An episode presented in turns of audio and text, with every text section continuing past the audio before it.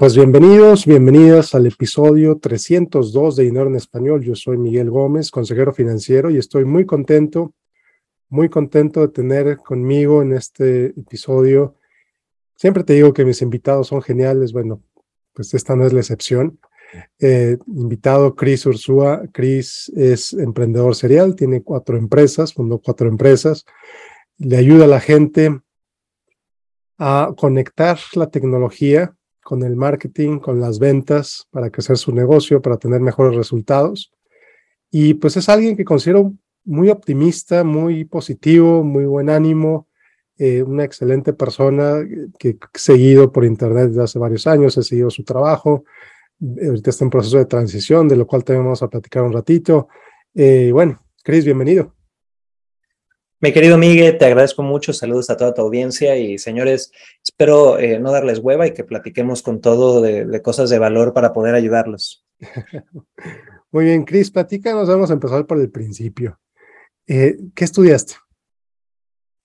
Fíjate que yo estudié marketing, estudié cuatro años de la carrera de marketing y publicidad y creo que fue la peor inversión de mi vida. No quiero sonar el cliché de, de la universidad no funciona, pero yo fui a una universidad eh, por último recurso, como por quitarme a, la familia de encima.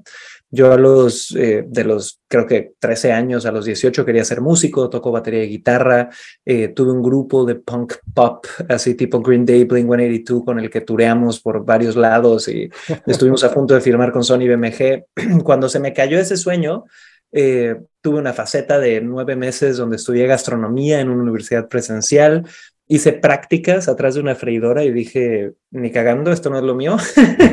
entonces me di de baja lo de gastronomía, entonces ya te imaginarás a la familia en aquel entonces de, a ver, no era música, no era gastro, ¿ahora qué? y de ahí ya me independicé, me fui a vivir solo, empecé a trabajar en hotelería, en el área de ventas primero, y después de eso, por uno o dos años que mi, mi abuelo de Chile, mi, mi, abuelo en México me jodían de estudia algo, mijito, por favor. Eh, terminé estudiando marketing y publicidad en una universidad muy conocida de México, pero en la versión online. Eh, y si te soy muy honesto, el temario era anticuado, no había mucho que sacar de ahí, no aprendí mucho. Aprendí mucho más en mi primera conferencia en San Diego, California, la que fui en tres días, con marqueteros más eh, guerrilla, con Ryan Dice, con Perry Belcher, con todos esos personajes. Ok. Y luego, bueno, pues ya recibiste tu título, tus abuelos se calmaron, ¿lo que pasó con ellos? Pues es, muy chistoso el énfasis de la familia, pero hay, hay tanta creencia sobre el título y el papelito. Eh, lo ven un poquito como un colchón de seguridad, ¿no? De, a ver, mijito, no importa si estás hecho un burro, pero mínimo te graduaste, yo ya hice lo mío, ¿no? Eh, entonces, fíjate que nadie me preguntó, o sea, como que me empezó a ir bien en lo laboral. Eh, en esos mismos cuatro años empecé a, a, crecer. Yo estuve ocho años en total en corporativos hoteleros trabajando como gerente de ventas. Eh, manejaba equipos, después de mi primer año de vendedor, ya empecé a manejar equipos que facturaban de 1 a 2, 2.5 millones de dólares en ventas mensuales. Entonces me dejaron de preguntar por el papelito. Ok, pero mira, qué interesante. Algo que, que me llama mucho la atención, pasaste de gastronomía a la, al, a la carrera virtual mientras ya trabajabas, mientras eras independiente y, y en ventas. ¿Cómo, salto, ¿Cómo este salto de música, gastro a ventas? Pues yo creo que las ventas son una industria muy chistosa porque le abren las puertas muy fácil a todo mundo. O sea, tú agarras un periódico, tú agarras cualquier empresa, siempre están buscando vendedores, pero al mismo tiempo te patean las nalgas y te sacan de la puerta muy rápido porque las ventas, ventas son performance, no, o sea, se nota numéricamente muy rápido cuando no estás dando el ancho que deberías de dar, no como una posición quizá operativa donde medio puedes fingir demencia en algunos aspectos. Eh, y yo tuve el contexto de que mi papá y mi mamá, eh, aunque estudiaron otras cosas, estuvieron en ventas desde que pues, yo nací y mis uniformes, mi casa, mi techo, el transporte, las vacaciones, absolutamente todo lo que yo tuve en mi infancia vino de una comisión. No tenían salario base y vendían en hotelería y, los vi a ellos pues darme una vida muy rica, o sea, no, no, no es la historia, me encantan los conferencistas hoy, todos los conferencistas son, vivía bajo un puente, era drogadicto, mataba cachorritos de Golden Retriever y ahora soy millonario y tú puedes también, pura madre, o sea, era clase media mexicana, eh, bien, nunca me faltó nada, no tenía el Ferrari en la puerta, pero... Eh, me dio mucho gusto ver de repente que mis padres podían vencer esas creencias y a partir de tener una habilidad que es saber vender, poder proveer para su hijo. Entonces yo creo que uno, mi papá tiene una frase muy chistosa que dice, el chivo tira para el monte, ¿no? Que dice que en los ranchos cuando sueltas al chivo, pues va a salir a lo que conoce, que es el campo. Eh, y creo que los seres humanos somos iguales, tenemos tendencias a, a, tirar a lo que vemos más cercano, más cómodo. Y cuando yo vi que mis padres todavía habían estado en ventas, dije, pues, ¿por qué yo no? O sea, si estoy perdido, no es que yo quisiera ser el mejor vendedor, pero como adolescente estaba perdido. O sea, no sabía si era gastronomía o si era la música o si quería ser bailarín exótico. O sea, dije, pues ventas, ¿no? Y llegué y hay un libro muy bueno, Miguel, que se llama So Good They Can't Ignore You, de Cal Newport, que tiene un estudio, no me acuerdo si era con mil personas, donde empiezan a hablar de qué hace a la gente apasionada y exitosa en algo. Y la correlación directa más grande que existe es muy tonta, pero fue lo que a mí me pasó. La gente apasionada tuvo un pequeño interés y luego invirtió muchas horas. Y eso fue lo que pasó conmigo en las ventas. Tuve un pequeño interés de, oye, me podría ir bien en ventas y luego creo que en menos de ocho años tuve más de 4.400 y cacho, algún día saqué el dato, interacciones de ventas cara a cara y, pues recibes estímulos positivos y vas mejorando y te gusta y te enamoras de lo que haces y, y yo creo que por ahí va. O sea, nunca fue, ay, encontré mi gran pasión y, se abrió el rayo de luz en el techo y cayó, el, ya sabes, el vientito de la Virgen de Guadalupe y me iluminé. Era más bien como, a ver, como todos en la vida estoy dando tumbos, izquierda y derecha, encuentro algo y decido convertirme en alguien que sabe hacer las cosas y bueno, y la pasión sigue a eso. Y yo creo que eso fue lo que me pasó a mí con las ventas. La pasión como un resultado. Claro, y dejar de pensar, yo solo voy a hacer lo que me apasione. Al revés, es, oye, yo voy a hacer bueno todo, yo voy a traer la pasión a lo que haga, ¿no? Yo creo que si tú operas con una filosofía de, no sé, imagínate que tus papás te metieron a la cabeza, mijito, es que tú tienes que ser abogado, ya sabes, em, y tú creciste con eso y de repente no se te da y encuentras otras cosas, pues qué rico. Yo creo que uno tiene que traer el disfrute a las cosas, uno tiene que traer la pasión a las cosas.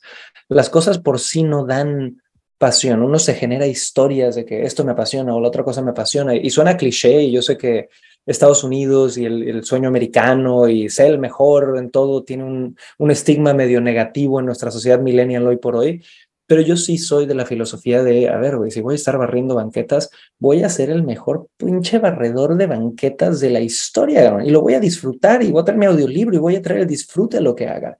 Y, creo que así entré a ventas, y, y de ahí donde pones tu disfrute, pones tu alegría, pones tu enfoque, empiezan a salir cosas maravillosas y, eso fue lo que me pasó. Fantástico, fantástico, excelente. A ver, vamos a regresarnos otra vez un poquito. Entras a ventas en hotelería, ¿qué es lo que vendes en un hotel? ¿Eventos, conferencias? ¿A quién le vendes? ¿Cómo es ese rollo? Mira, los hoteles tienen muchos puntos de, de negocio, muchos modelos. Mm. El modelo de negocio más rentable de la industria hotelera de los últimos 30 años es la división de tiempo compartido. ¿ok? Mm. Mucha gente ha oído tiempo compartido y a algunos ya se les puso la piel chinita así de, no, estos son los del desayuno gratis, ¿ok?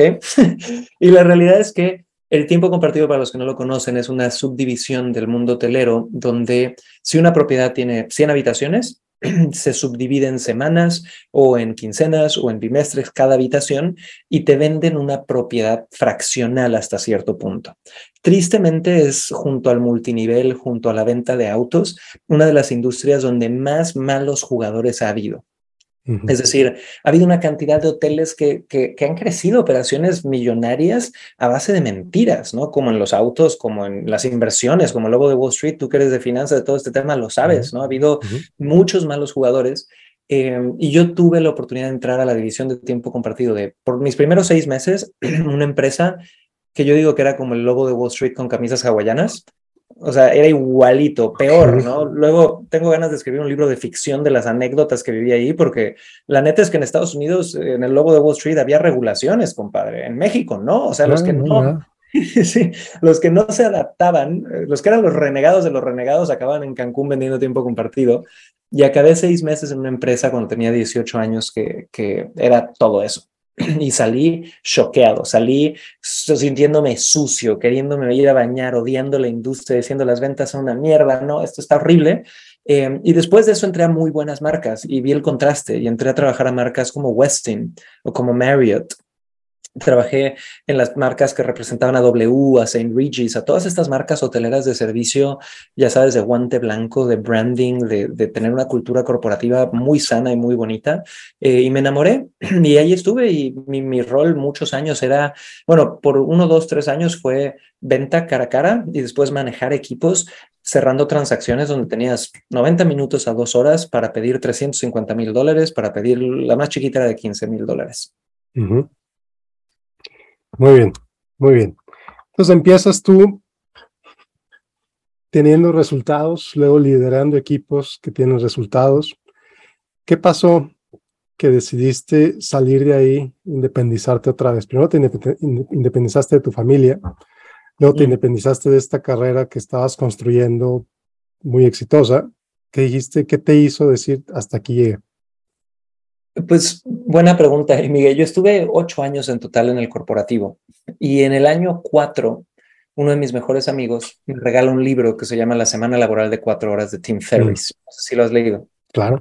Bueno, entonces ese libro trajo, de hecho yo lo veo hoy, no sé cuántos años tendrá ya ese libro, si 15 por ahí o más, pero ese libro trajo una generación de emprendedores, porque es un libro muy fantabuloso, donde te habla de como el Internet, disculpa, te puede llevar a nuevas posibilidades y, que tengas asistentes virtuales en la India y que trabajen mientras tú duermes y automatización y, trabajar muy poquito y ganar mucho. Y es un libro que tú lo ves hoy por hoy y ya lo he leído dos, tres veces y, en diferentes etapas de mi vida eh, y te emociona. Entonces yo me acuerdo de que mi amigo me regaló ese libro.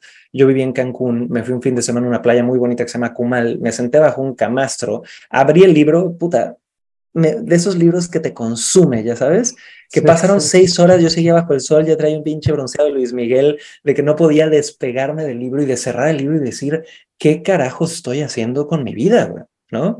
O sea, hay otros modelos. El, modelo que estoy siguiendo es un copy-paste de lo que vieron mis papás. Hay otros modelos. Puedo trabajar desde casa, puedo tener libertad de locación, puedo tener eh, libertad económica, puedo tener libertad de dedicarme a lo que sea que a mí me guste dedicar, de yo moldear mi rutina diaria, de que no dependan mis horarios de alguien más. Y de que leí ese libro a que tuve el valor de emprender.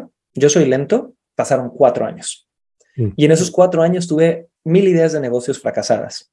Hice, me gasté un dinero haciendo, quería hacer campamentos de yoga, porque practiqué yoga por muchos años, mm, perdí dinero. Eh, abrí un restaurante con unos amigos, perdí dinero. Eh, y la tercera es un blog de viajes que arranqué con mucha pasión y no tuve la menor idea de cómo monetizar, perdí dinero y tiempo. Eh, y al final tuve que, que llegar a un punto de decir, de, mucha frustración, como de tocar fondo. Me sentí un poquito como la ollita express, de decir, llevo cuatro años diciendo que quiero emprender y nada más no lo hago. ¿Cuánto más tiene que pasar? ¿Voy a ser el pinche viejo frustrado que nunca lo hizo o, voy a agarrar el valor, por no decir otra palabra, eh, y hacerlo?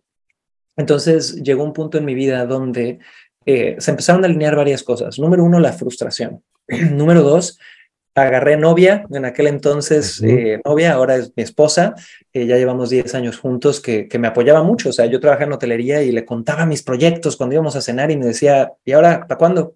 Ponle fecha, vas, ¿por qué no te animas? Toda esa sabiduría femenina así de, no había resultados, pero vieron, vieron potencial. Eh, y se empezaron a alinear varias cosas y me di cuenta de, un error, que también lo he visto. Nosotros hoy por hoy tenemos el honor de, ya tener más de 67 mil estudiantes que han invertido con nosotros. Y cuando tú estás en ese momento donde yo estaba, de querer emprender, hay dos caminos.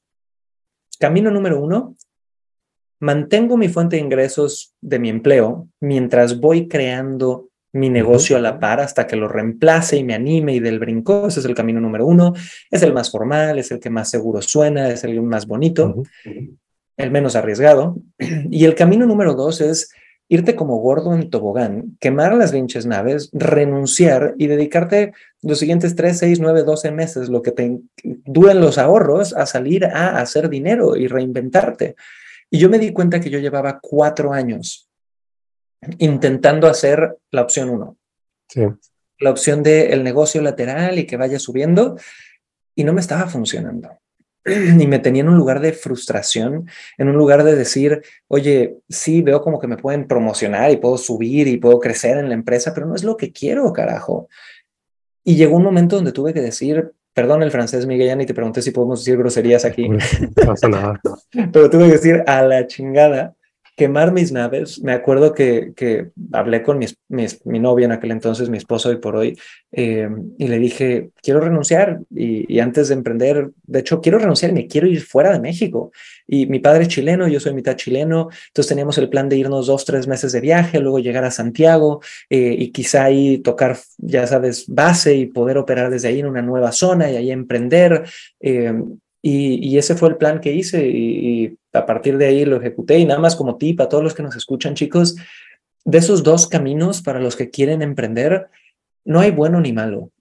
Yo creo que la clave es definir dónde estás y tener mucha autoconciencia. Si ya llevas años en el uno procrastinando, ten un poquito más de valor y más fe en ti mismo y quizá te toca dar un brinco de fe. Y a mí me ayudó mucho una pregunta, Miguel, que era, ¿qué es lo peor que podría pasar?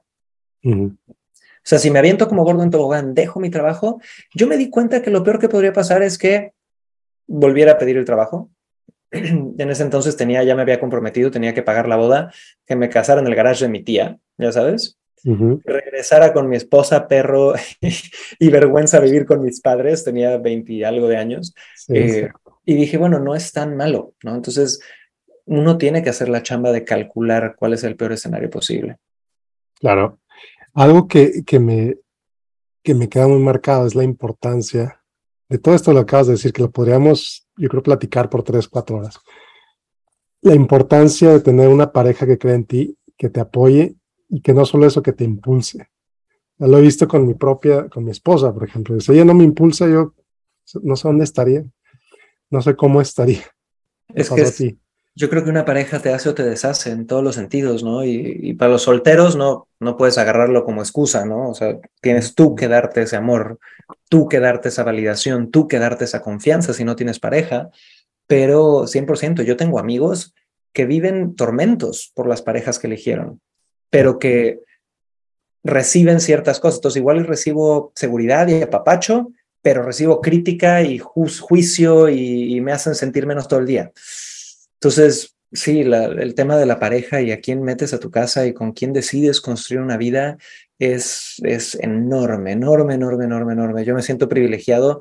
Tengo una esposa con la que llevo 10 años, eh, ya tenemos una bebé, me siento el hombre más suertudo del mundo, es guapísima, simpática, o sea, parece, parece que me tienen aquí, ya sabes, con, eh, ¿cómo se llama? El toloache, que me dieron algún tipo de brujería, pero, pero la neta es que es, yo creo que hay que reconocer mucho ese rol y el rol de la pareja es importantísimo.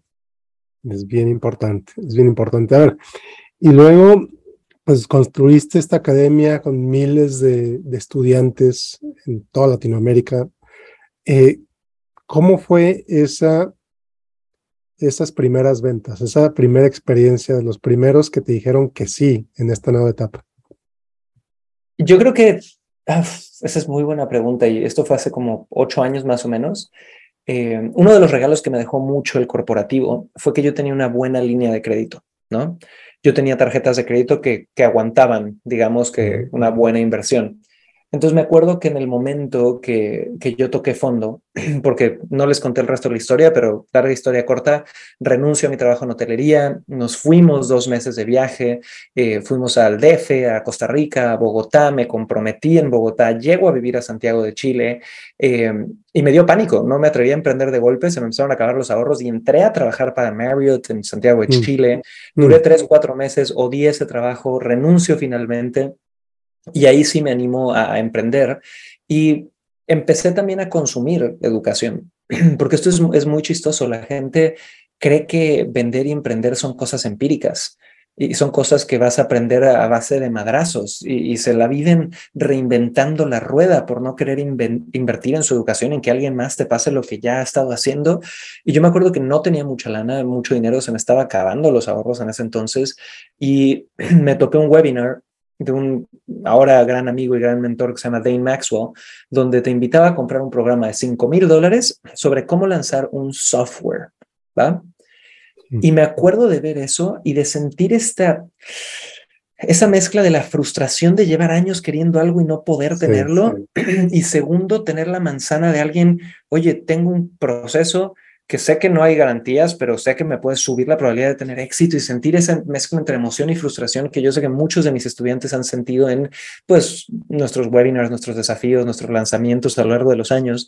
Em, y me acuerdo, no lo puedo poner de otra forma más que decir, di un brinco de fe. y di un brinco de fe, me metí a este programa y la realidad es que nunca lancé el software, mm. pero descubrí cosas. Descubrí un curso de mentalidad que, o sea, yo creo que todos tenemos ese momento, ajá, cuando te dices, no mames, es que opero con una mente de pobre, de, o sea, opero con una mentalidad de pobreza enorme y me di cuenta en ese curso y tuve un, mentor que me enseñó cómo salir de ahí y después de eso compré otro curso de 500 dólares que ya me enseñaba una estrategia de cómo vender en Internet y después de eso, cuando Chris ya iba a menos 5 mil, menos 500 y apenas raspándole para todos lados, me atreví a hacer mi primera estrategia de ventas, metí mil dólares en una tarjeta de crédito y en 30 días habíamos vendido 10 mil dólares. Mm. Y dije, no jodas, aquí hay algo. Y ahí el, resto es historia y poco a poco, de hecho los primeros seis años fuimos escalando, duplicando, triplicando facturación eh, todos los años a vender múltiples millones de dólares al año y por hoy, tener 67 mil estudiantes eh, y, todo empezó con un chingo de fe y un montón de errores y, las ganas de pararte una y otra vez. y deuda, y deuda, que no sabía si iba a funcionar o no. Correcto, y, eso es también interesante y tú has de saber más de eso que yo, pero yo siento que la gente sataniza la deuda cuando en realidad lo que tienes que satanizar es tu poco control de impulsos o tu poca educación financiera. O, o sea, yo he usado la deuda para crecer una y otra vez y me he metido en problemas de deuda en la empresa. O sea, con la pandemia tengo dos momentos en ocho años donde he vivido problemas de deuda empresarial por errores o por simplemente cosas que no controlaba como la pandemia y, y son muy, muy duros, pero yo no sé, y tú dirás, yo creo que toda empresa tiene que generar y trabajar una relación sana con la deuda. No hay empresa escalada que no tenga una relación sana hasta cierto punto con la deuda. Exacto. Al final de cuentas es una herramienta. Si la usas bien, te va a funcionar. Si no la usas bien, o si salen cosas fuera de tu control, que a lo mejor no, no, obviamente al estar fuera de tu control no esperas que sucedan, pues te, cambia el panorama, pero pues tienes otras herramientas que puedes usar para recuperarte de ahí. Eh, ahora, una parte bien importante para poder lograr lo que has logrado es sistematizar tus procesos, ¿no? ¿Cómo fue que empezaste a sistematizar esto, eh, a escalar de 100 estudiantes a 1000 estudiantes, a 5000 estudiantes, a lo que sea? Pues yo creo que si lo vemos por fases de facturación, ¿no? veo de cero a 100 mil dólares, que fueron los primeros nueve meses. Yo creo que lo único que tenía estructurado ahí era, era muy sencillo, era una estrategia comercial, ¿no? Que en mi caso empecé con algo llamado la fórmula de lanzamiento de Jeff Walker hace muchos años, ya no la uso, de hecho ya no creo que sea como lo más conveniente para estar ejecutando, pero era un paso A, paso B, paso C. Y, tengo hasta fotos donde mi metodología de organización eran hojas de papel pegadas a la pared con post-its, ya sabes. Esa era mi sistematización. Y por el otro lado, la sistematización de la entrega fue lo más rudimentario. O sea, vendimos un primer programa educativo que era, nos vamos a subir a Zoom. 12 semanas, dos horas cada semana y con tareas. Y así fue de cero a seis cifras. Ya cuando yo creo que donde se empezó a notar mucho la necesidad de sistemas, cuando rebasamos el millón de dólares en ventas. O sea, mm. obviamente siempre tienes sistemas, seas consciente de ellos o no, pero cuando rebasamos eh, el equipo, yo creo que ya más de ocho personas en el equipo y una facturación mayor al millón de dólares, esto empezó a, ser debido a muerte, ¿no? Y hay como un pequeño umbral de la muerte, yo creo que entre los 10 team members y los 50, donde si no tienes sistemas, estás cavando tu propia tumba. Nosotros pre-pandemia llegamos a tener hasta 67 personas en nómina em, y, fue un proceso de tener que decir, ¿cómo puedo maniobrar, seguir vendiendo, seguir facturando y al mismo tiempo darme el tiempo de sistematizar cada uno de los procesos. Y, para los que nos escuchan que quizá estén en esa fase, chicos, si les puedo dar ejemplos y más si son negocios digitales, número uno, contrata extremadamente lento, extremadamente lento. ¿A qué me refiero con esto? Y esto dentro de lo posible. Sé que hay momentos donde tienes un boom y empieza a crecer y tienes que contratar rápido, pero uno no toma, creo que el momento más estúpido, donde tomamos decisiones más estúpidas es cuando tenemos mucho dinero. Entonces, cuando estás vendiendo mucho y hay una bonanza enorme, empiezas a contratar a izquierda y a derecha y a contratar y a contratar y a contratar. Y la gente que no ha estudiado algo que se llama la curva S, que viene en un libro que se llama Jumping the S-Curve y que toda mi academia está girado alrededor de acompañar a los emprendedores por esa curva S, no se da cuenta que obligatoriamente es un millón de dólares, después del momentum y la bonanza viene una fase para todas las empresas que se llama el flatline, que es cuando bajan las ventas y tus costos siguen altos. Entonces, contrata lo más lento posible y cuidando tu rentabilidad, ¿ok? Que no te aceleres, que no te coma el ego de decir, tenemos 100 empleados en la empresa, porque a muchos nos come el ego, ¿no?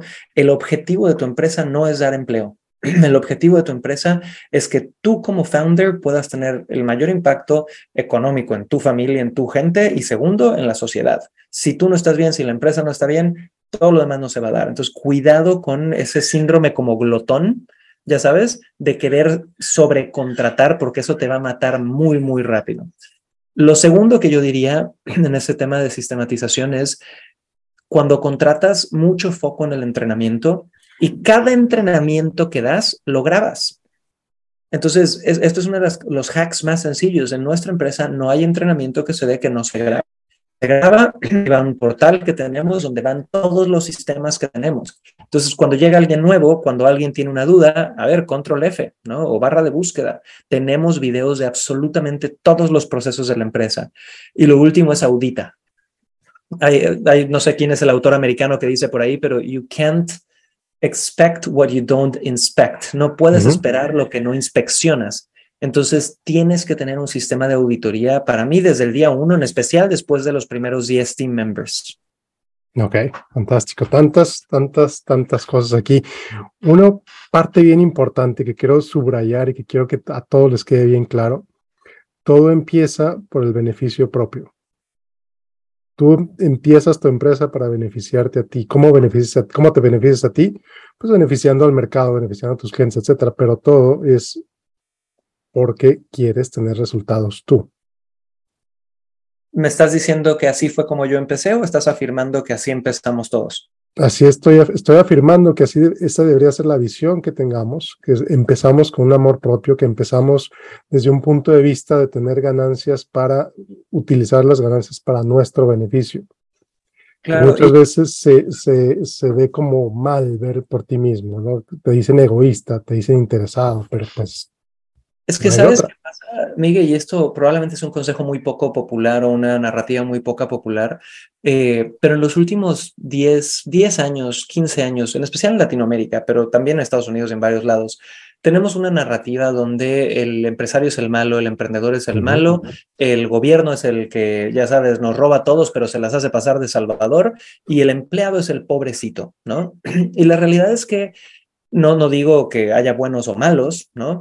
Pero es como se nos ha vendido esa narrativa, en especial desde la clase política, y una reacción que ha tenido el mundo empresarial es salir a decir, es que tienes que emprender en algo que amas, tienes que tener un impacto en el mundo.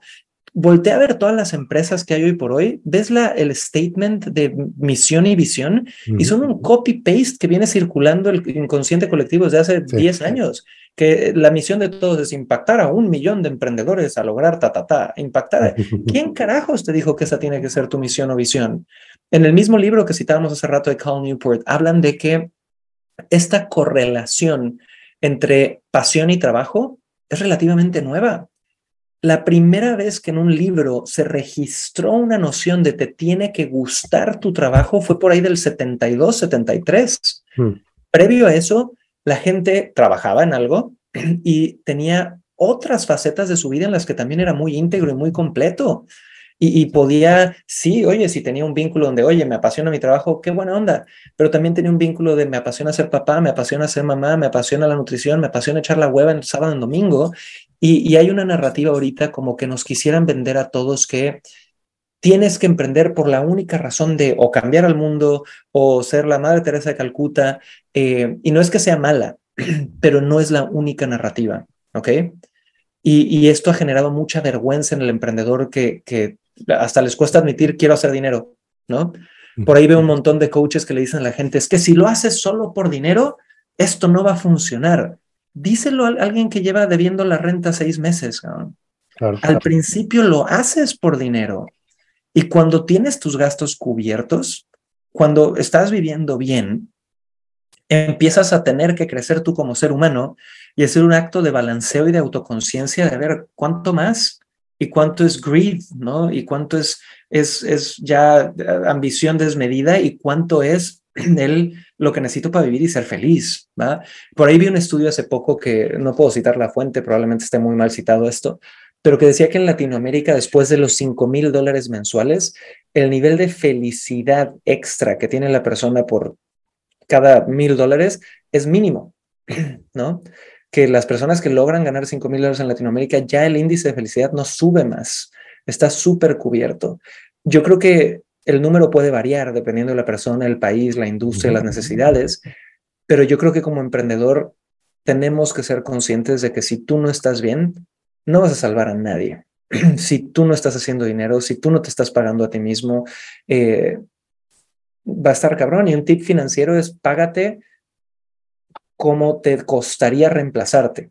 Entonces, de repente, este fue uno de mis grandes retos los primeros tres años. Yo ya facturaba más de un millón de dólares y yo ganaba 1.500 dólares al mes. Eso es lo que yo me pagaba. Mm. Y un mentor me vio y me dijo, Chris, ¿contratarías a alguien que haga lo que tú haces por eso? Y le dije, ni cagando. Y desde ahí me pagué como me debía de pagar y, eso te trae la capacidad de ahorrar y de hacer finanzas más sólidas y de emprender desde un lugar de más paz. me encanta esto que acabas de decir. Fíjate que es una, incluso ya el gobierno de Estados Unidos a través del IRS, el Internal Revenue Service, cuando hacen auditorías a pequeños negocios, una de las cosas que revisan es cuánto está ganando el dueño. Entonces, si el dueño tiene la capacidad, ¿cuál es el sueldo del dueño? Entonces, si el dueño se está pagando menos del mercado, es un red flag para el IRS. Oye, ¿por qué, ¿por qué te pagas tan poquito?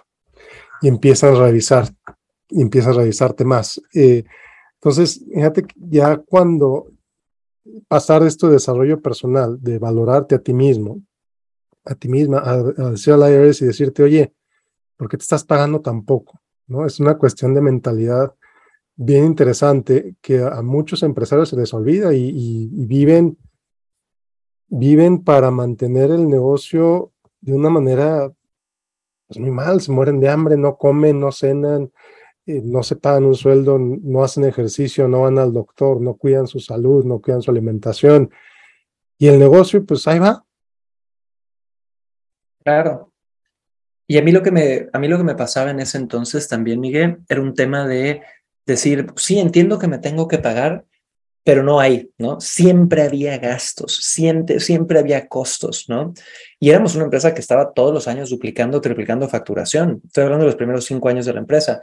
Y me di cuenta hoy, en retrospectiva, que siempre había dinero para pagarme, pero yo, consciente o inconscientemente, estaba decidiendo reinvertirlo en la empresa. ¿va? Y hasta cierto punto nos ayudó a crecer, pero fue una decisión muy cortoplacista. O sea, mm. es a mí odio de repente hablar de porcentajes de reinversión, porque en multinacionales cada empresa pues tiene porcentajes de reinversión y es muy fácil verlo en corporativos con los que trabajo grandes, pero en el emprendedor, en el aspirante emprendedor, en la pyme, en la empresa que factura menos de un millón, diez millones de dólares para abajo, es difícil ver porcentajes de reinversión, pero es algo que si lo logras hacer y tú encontrar, oye, yo ya vi que puedo reinvertir en nuevas iniciativas. No, no estoy hablando de presupuesto de marketing, tu presupuesto de marketing es otra cosa, pero hablo de reinvertir en nuevas iniciativas, en crecimiento de la empresa, en, en costos fijos mensuales y puedo hacer una reinversión eh, y encuentras ese sweet spot, ese porcentaje para ti, para tu nicho, para tu modelo de negocio bueno, eh, vas a poder crecer de una forma más sana, porque creces tú, crece tu patrimonio personal y crece la empresa también, ¿no? Pero esto es muy depende, no sé cómo lo hayas visto tú, pero creo que depende mucho de la personalidad del emprendedor. Yo era el emprendedor como gordo en tobogán y vámonos al máximo y a crecer y a escalar y, no era el de quiero un 20% de crecimiento anual, era el que se acostumbró a 3X del tamaño de la empresa todos los años y, fue muy divertido, pero fue caótico también. Claro, claro. fíjate, yo, lo que he visto, he visto otra dinámica con, con los emprendedores con los que he visto. Eh, y es como un switch que tienen, que sabes que me pago poquito, pero pues la empresa me paga todo, ¿no? Se ordeñan tanto a la empresa que es, un, es una empresa pobre, pero un empresario rico, entre comillas, porque todos se lo ordeñan a la empresa. Y la pobre empresa, pues apenas ahí va, apenas va avanzando, apenas crece.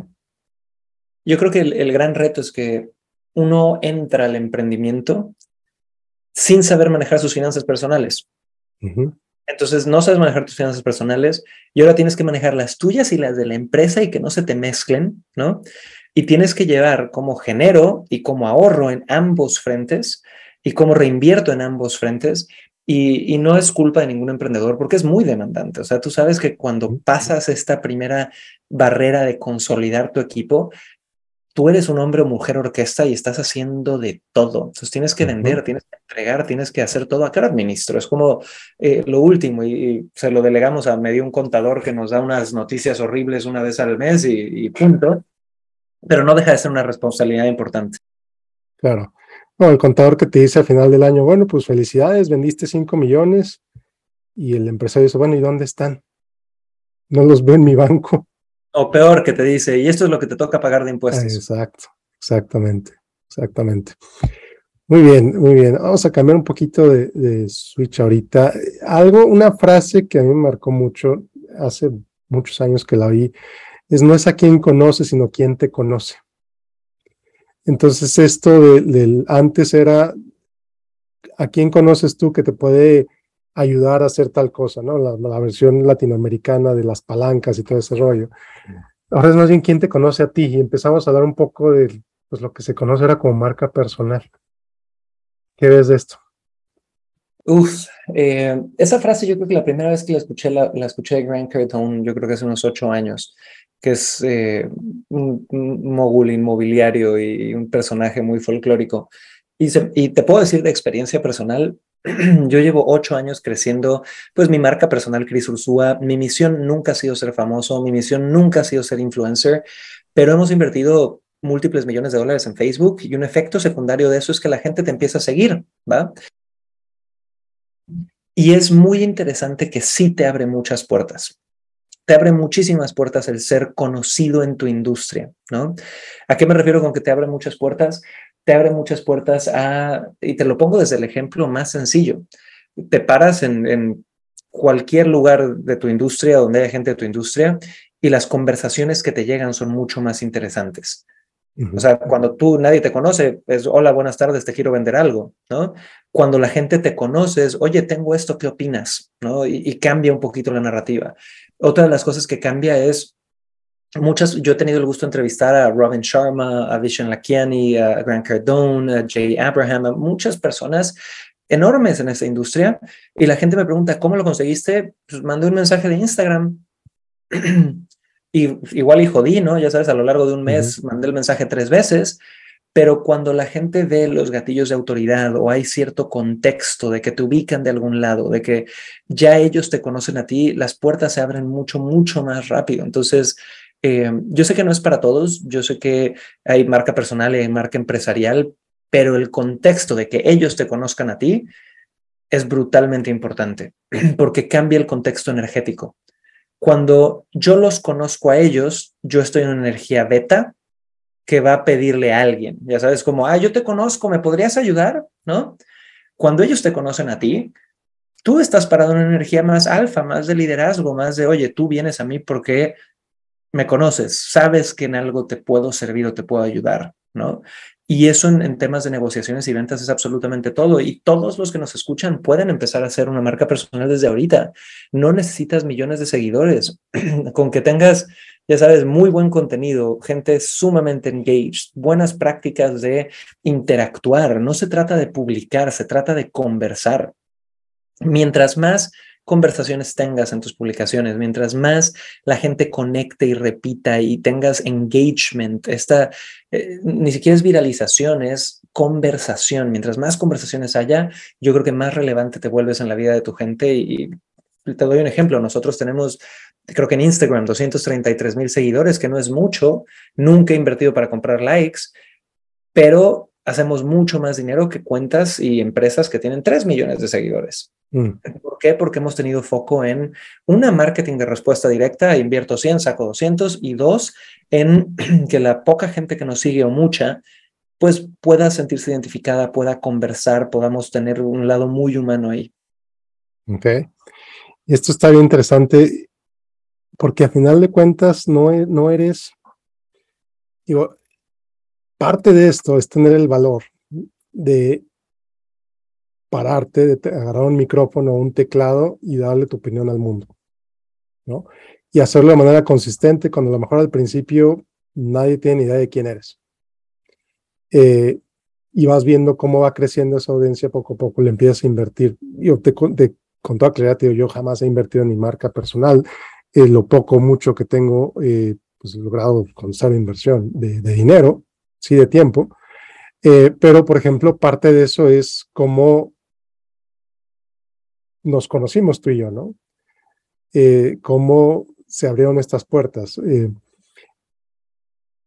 ¿Qué le dirías a alguien que está empezando a hacer esto? A lo mejor que, que tiene cierto conocimiento, cierta autoridad en un tema o en otro, que a lo mejor que me dirías a mí, ¿no? Que estoy empezando en esto, seriamente para llegar al siguiente nivel. Súper. Entonces, mira, esto es algo que yo de forma muy cursi llamo la ciencia de la audiencia. ¿Ok? Todos necesitamos una audiencia y hay diferentes formas de poder tú llegar a consolidar tu audiencia. Yo creo que el gran primer error es que la gente, una, falla en hacer una estrategia de crecimiento de audiencia o dos, hace malas estrategias de crecimiento de audiencia. Entonces, cuando la gente quiere empezar a hacer marca personal, lo más fácil, lo que piensa y ejecuta el 99.9% de la gente es la audiencia es gratis. La audiencia no debe costar. Facebook, Instagram, Twitter, YouTube, eh, lo que sea, me debe de dar gente gratis para que vea lo mío. ¿Ok? Y esto es el, o sea, es una estrategia, pero pues es la estrategia más usada y más difícil que existe allá afuera en absolutamente todo, ¿no? En especial si vas ahorita a Instagram, a Facebook y demás, están viviendo un proceso donde si yo tengo mil seguidores, el alcance promedio es de 0.02, 0.03% de mis seguidores por publicación. Esto de hecho funciona, está por cambiar y ahorita te comento algo bien interesante, pero la metáfora más fácil para explicar esto es que es como una secuencia de círculos concéntricos. Entonces, tú tienes un primer circulito que imagínate que tienes una cuenta con 10.000 seguidores, ¿no? El primer circulito son tus mega fans.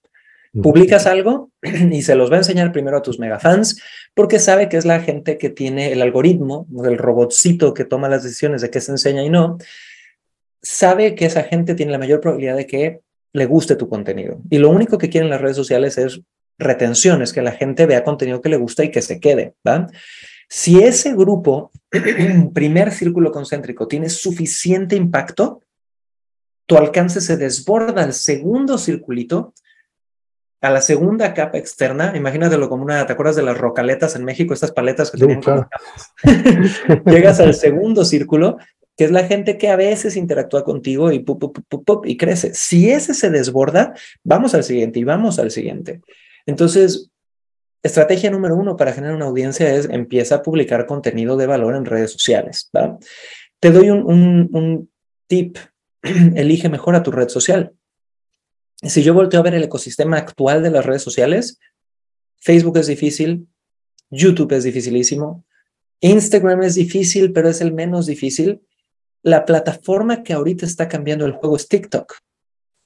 TikTok, chicos, es el gran regalo a los marqueteros, el mejor regalo que hemos tenido en los últimos cinco años. ¿Por qué? Porque si tú volteas a ver, todas las empresas de redes sociales hoy por hoy relevantes eran americanas. Llega TikTok y TikTok viene de origen chino. Y esto trae innovación al mercado, porque los chinos han hecho las cosas muy distinto a la escuela americana de la red social. Te doy un ejemplo, el algoritmo de Facebook viene restringiendo el alcance orgánico desde hace mucho tiempo, viene privilegiando a ciertas cuentas que tenían muchísimos seguidores y bueno, como ya tienes muchos seguidores, voy a darte más alcance. TikTok dijo, no, yo voy a darle una probabilidad de éxito a todos a la par. Entonces, ¿qué pasa? TikTok, tú tienes cuentas que tienen 3 millones de seguidores y pueden tener muy mal alcance en muy mal contenido. Y de repente tienes cuentas que tienen 100 seguidores, ponen un pedazo de contenido bueno y ese contenido se vuelve hiperviral. Entonces, el algoritmo, como está configurado en TikTok, es un algoritmo que te da mucha mayor probabilidad de generar audiencia, de generar marca hoy por hoy, al momento de esta grabación. Entonces, si la estrategia que todo el mundo está haciendo es voy a empezar a publicar en redes sociales, creo que una estrategia un poquito más elevada es voy a pensar qué estrategia va a ser la más amigable para, o sea, qué red social va a ser la más amigable para mi estrategia. Y al momento de esto es TikTok. Y nada más como tip para que sepan, chicos, Facebook, Instagram en especial, van a copiar el modelo del algoritmo de TikTok te, garantizo que lo van a ir copiando poco a poco a un nivel u otro porque les está comiendo el mandado. Les está haciendo, está haciendo mucho mejor el porcentaje de retención.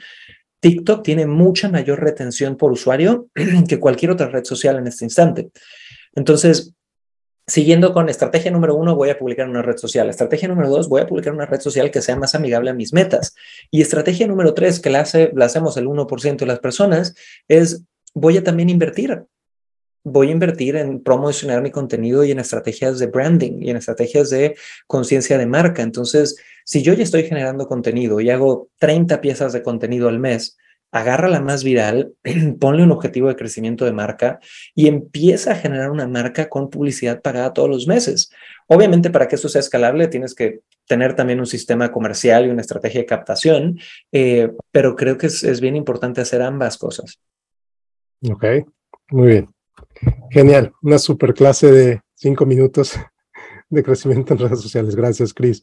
Eh, ahora vamos a cambiar de switch otra vez, bien interesante. Eh, lo que has logrado, lo que tus clientes has logrado, pues es incrementar sus ventas, mejorar sus resultados.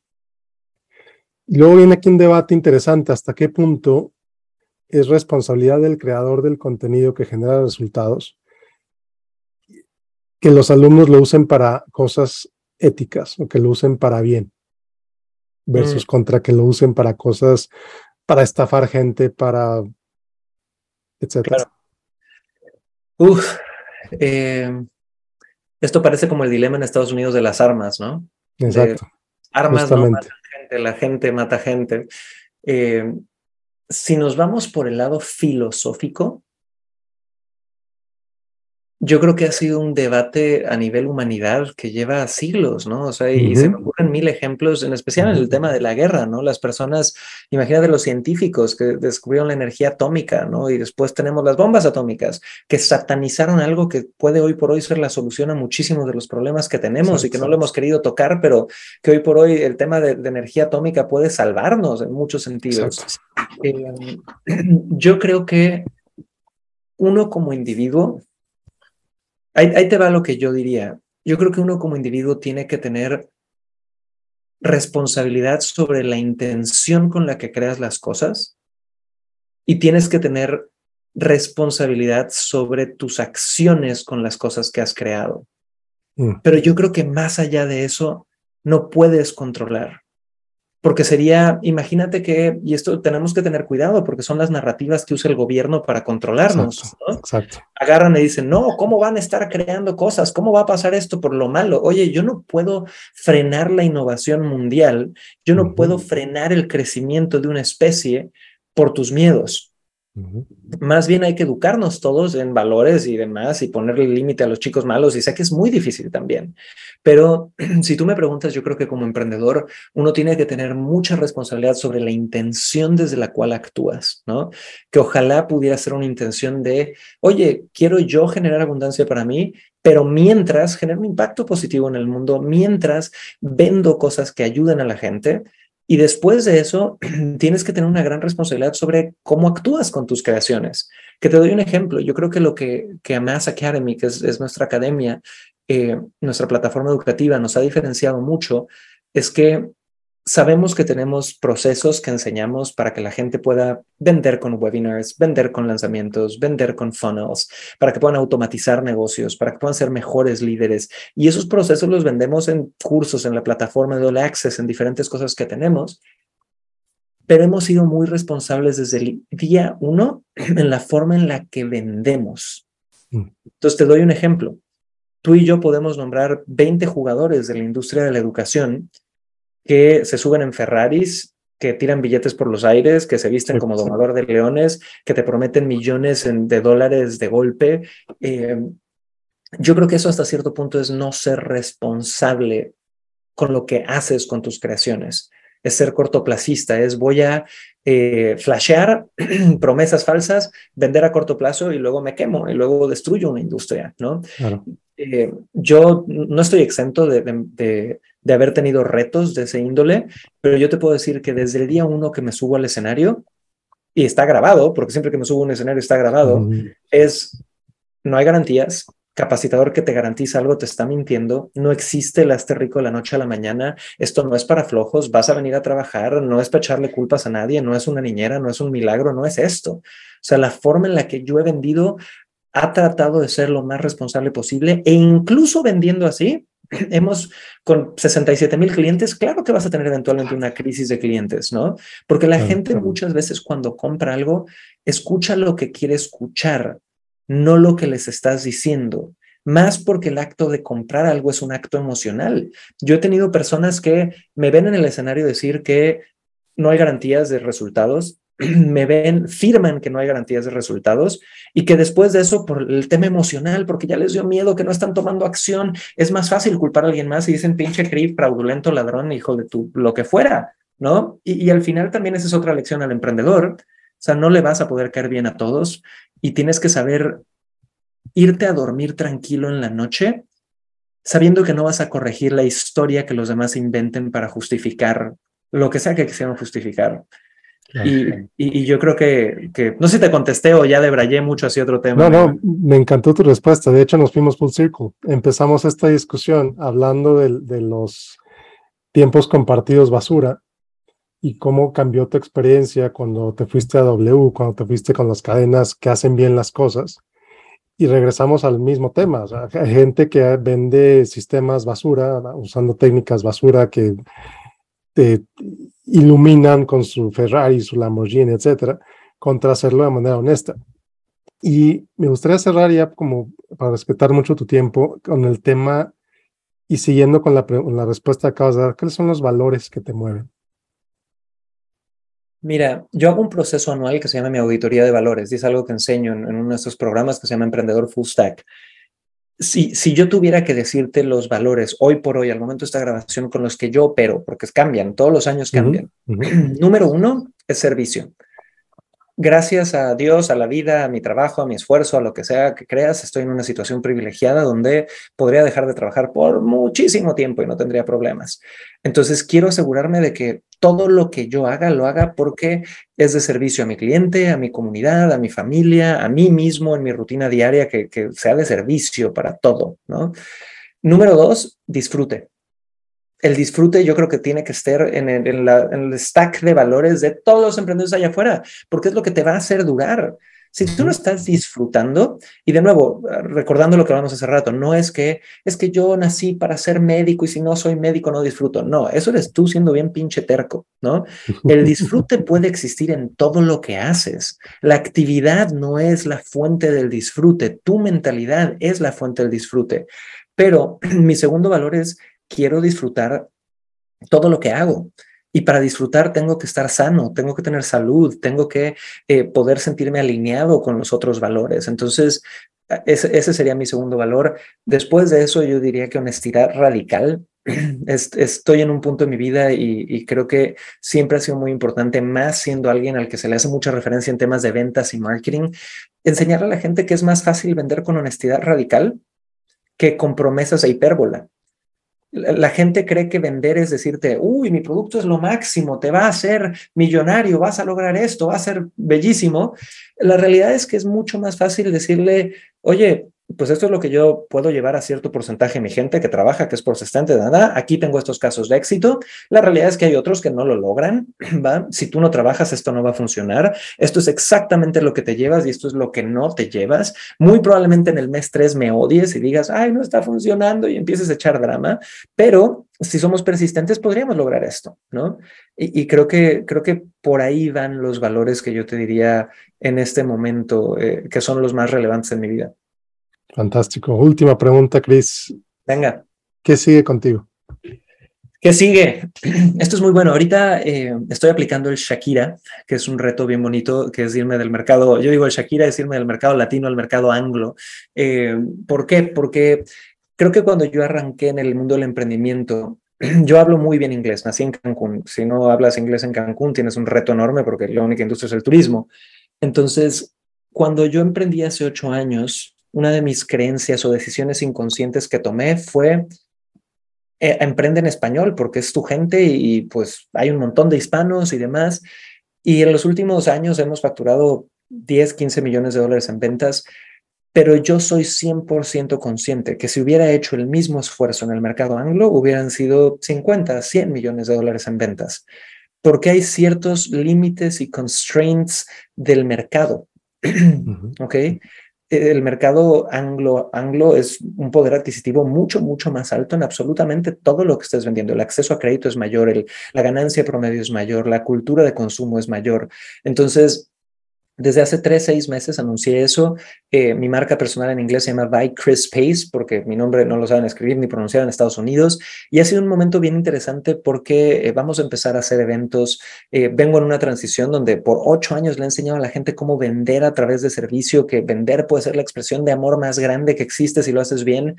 Y ahorita quiero ampliarlo, quiero ampliarlo a no nada más vender, quiero hablarle a todo el viaje, a toda la curva del emprendedor y ayudar a la gente a ir desde la idea hasta el exit, hasta vender tu empresa y por todos los viajes, por cada una de esas caídas y subidas, eh, ayudarlos y ayudarlos desde un lugar de, pues, de mucho enfoque en el impacto positivo en el mundo, eh, desde mucho enfoque, enfoque en el self-love, en el autoamor, en la autoestima eh, y en el que se pueden facturar 50 millones de dólares anuales y al mismo tiempo ser feliz y disfrutar tu vida y ser buen padre y ser buena madre y, y, y entender que puedes tenerlo todo. O sea, yo no creo en que el éxito profesional te impide el éxito en lo demás. Creo que es, es, una creencia bullshit que te estás eh, dando tú mismo para boicotearte en las otras áreas y, y, esa es mi misión y esa es la misión de Mass Academy y seguirlo dando en inglés y en español. Me encanta. Me encanta. Chris, qué, qué buena plática. Te agradezco mucho. Te agradezco mucho tu tiempo, tus lecciones, eh, tus respuestas tan claras, tan directas. Eh, ¿Algo más con lo que quieras cerrar por último? La verdad es que no, gracias a ti, mi querido Miguel, es un honor haber compartido contigo, haber platicado eh, rico y tendido. Espero que les hayamos agregado valor a, todos los que nos vieron y lo que necesiten, estoy en Instagram, es mi red social principal, eh, arroba Cris Ursúa, eh, y mándenme un mensajito para saludar, díganme que me vieron con Miguel y, y estemos en contacto. Perfecto, Cris, muchísimas gracias, que tengas un excelente día.